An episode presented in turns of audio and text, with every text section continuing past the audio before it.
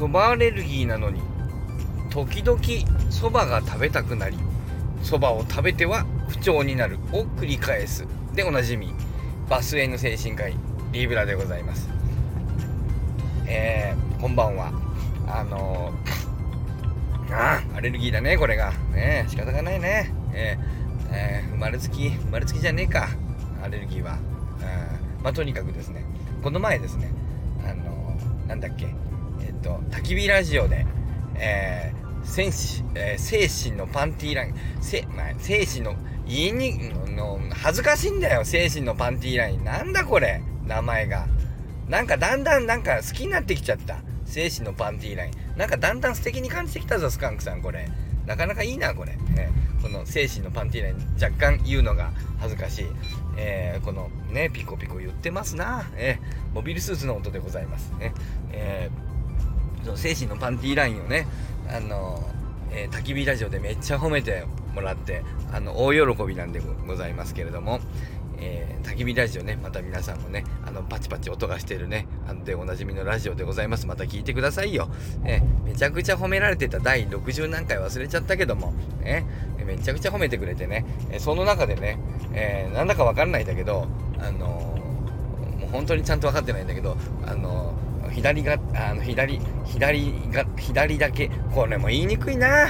なんて方さん。ああね、肩さんと言われてますけどね。え左肩なんて、左、ああ、もうね、肩さんがね、えー、あのー、正解は、越後製菓。違うな。なんか違うな。あ正解は、クレープですっておっしゃってたなんか、で、なんか、キャッキャキャッキャ喜んでらっしゃった。ね、おじさん同士。あのー、それを聞いたもんですからね。あの、ちょっとクレープの音を聞いてしまうとね、えー、ご存知ですか皆さん。僕ねあのー、えっ、ー、となんかねあのあの医者のなんか集まりの会でねあのなんていうのかなあのあれがあるんですよ。その立食パーティーみたいなやつまあよくあるわけよ。ね。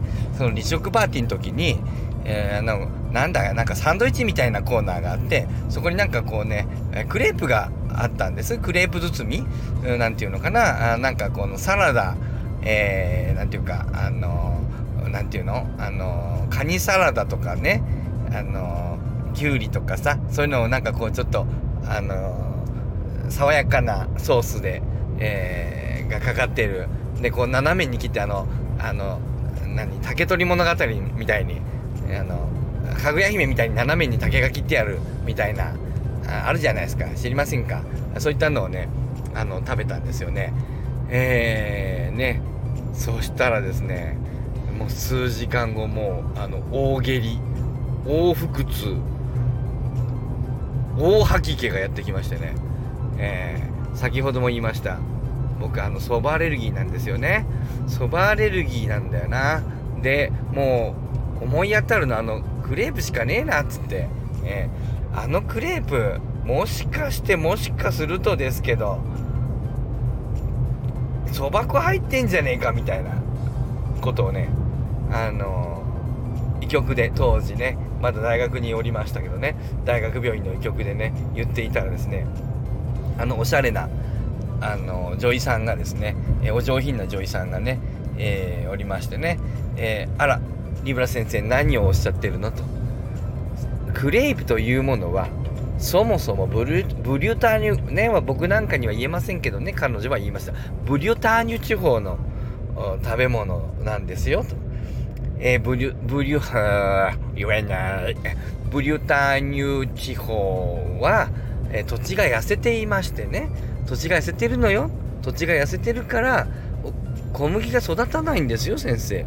だからお米えお米じゃない。あのパンの代わりにそば、粉を焼いたのが始まりなんですよ。だからクレープは本当はそば粉なの。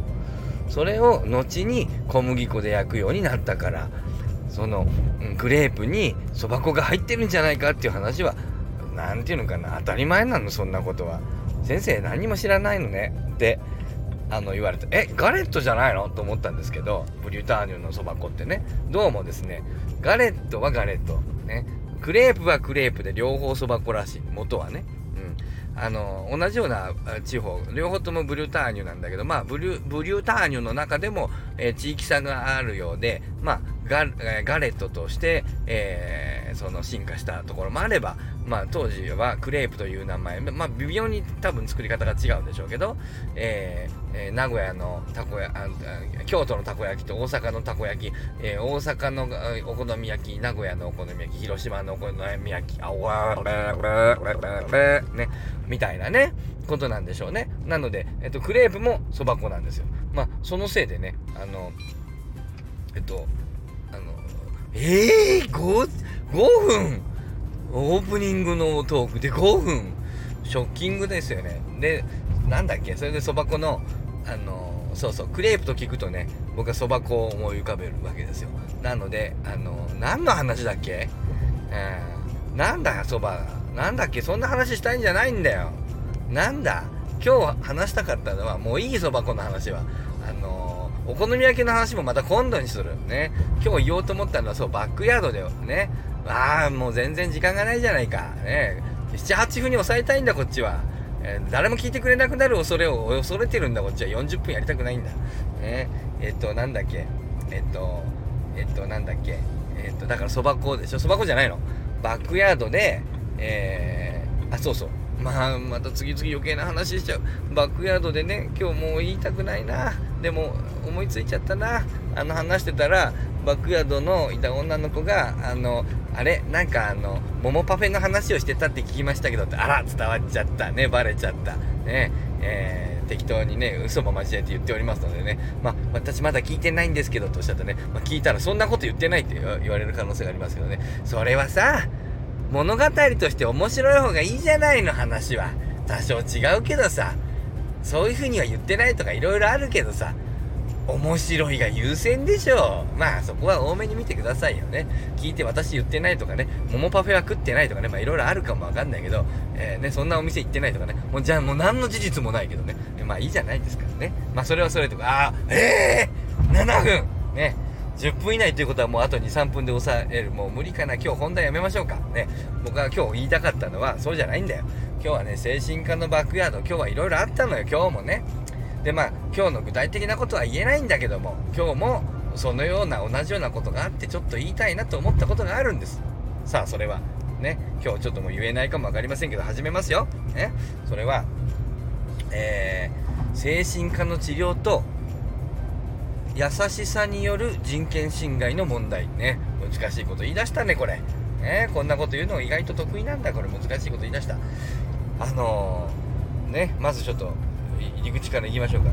皆さんねあのおそらくまあおそらくというかなおそらくご存じないというかあのそういうふうに思ってないとは思うんだけども実はですね精神病っていうのはそんなに特殊な話じゃないんですよ皆さん。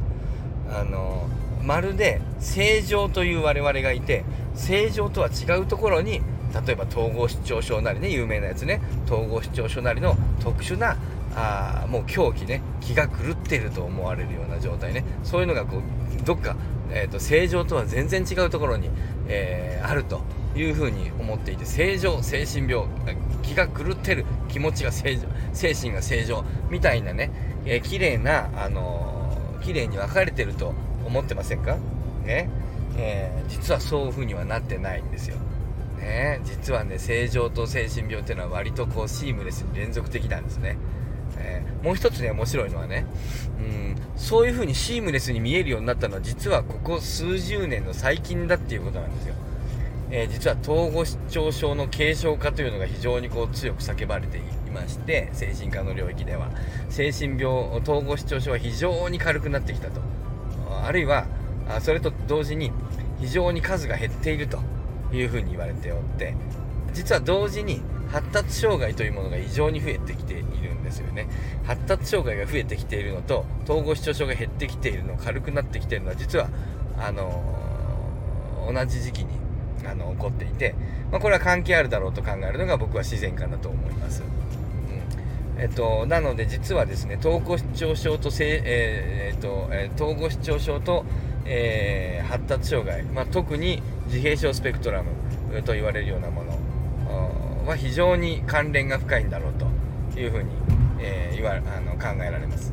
で、うんとうんと自閉症スペクトラムと今言いましたけど実際自閉症スペクトラムだと思われるような人がえっと、なていうのかな、まあ、人気の問題とか薬の問題とかいろいろあって、えっと、実際はおそらく自閉症スペクトラムなのだが、えっと、ADHD と診断されている人が実は結構いらっしゃって、えー、まあそういうふうに診断している先生からすると僕の言ってることは間違いと思うかも分かりませんが僕が見るにこれはどう見ても自閉症スペクトラムだなと思うような人が、えっと、別の病院で ADHD と診断されてお薬をもらっている例が実はたくさんあります。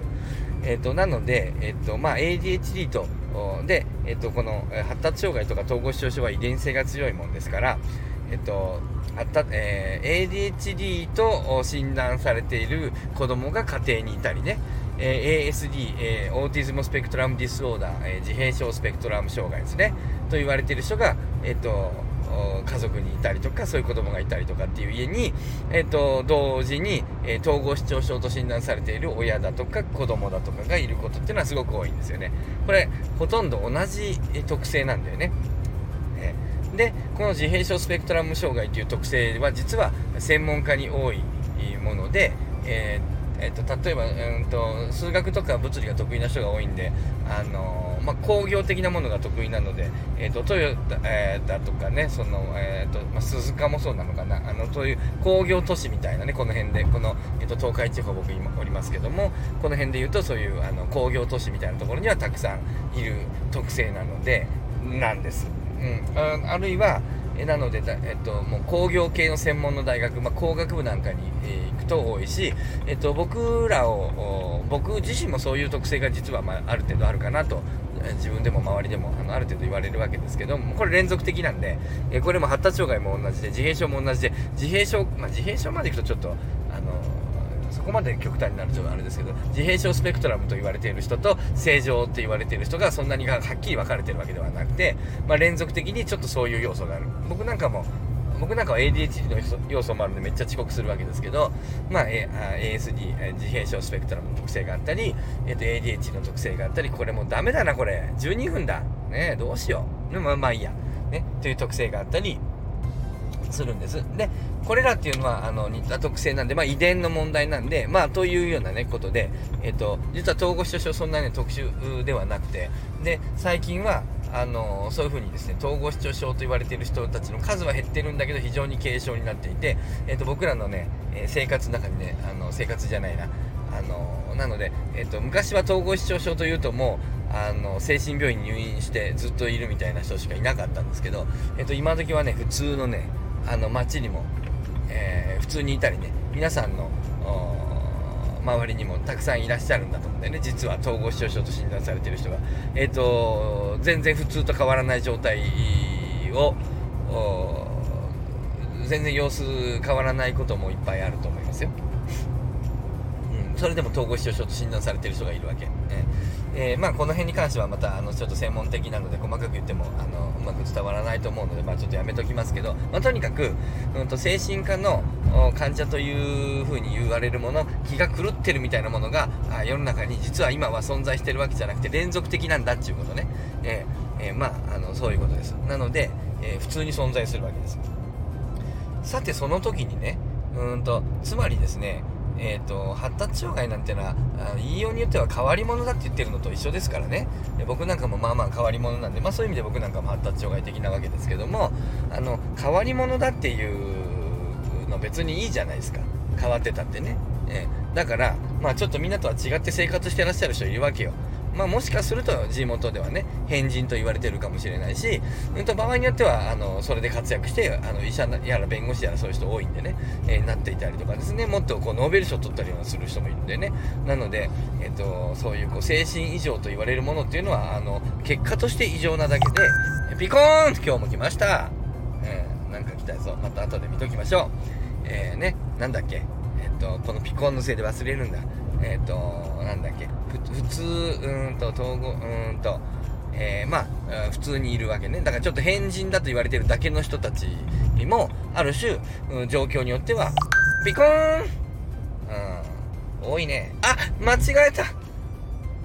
ピコーンのせいで違うインターで降りちゃった。下道だ。間違えた。ああまったピコンに引っ張られて降りてしまいました。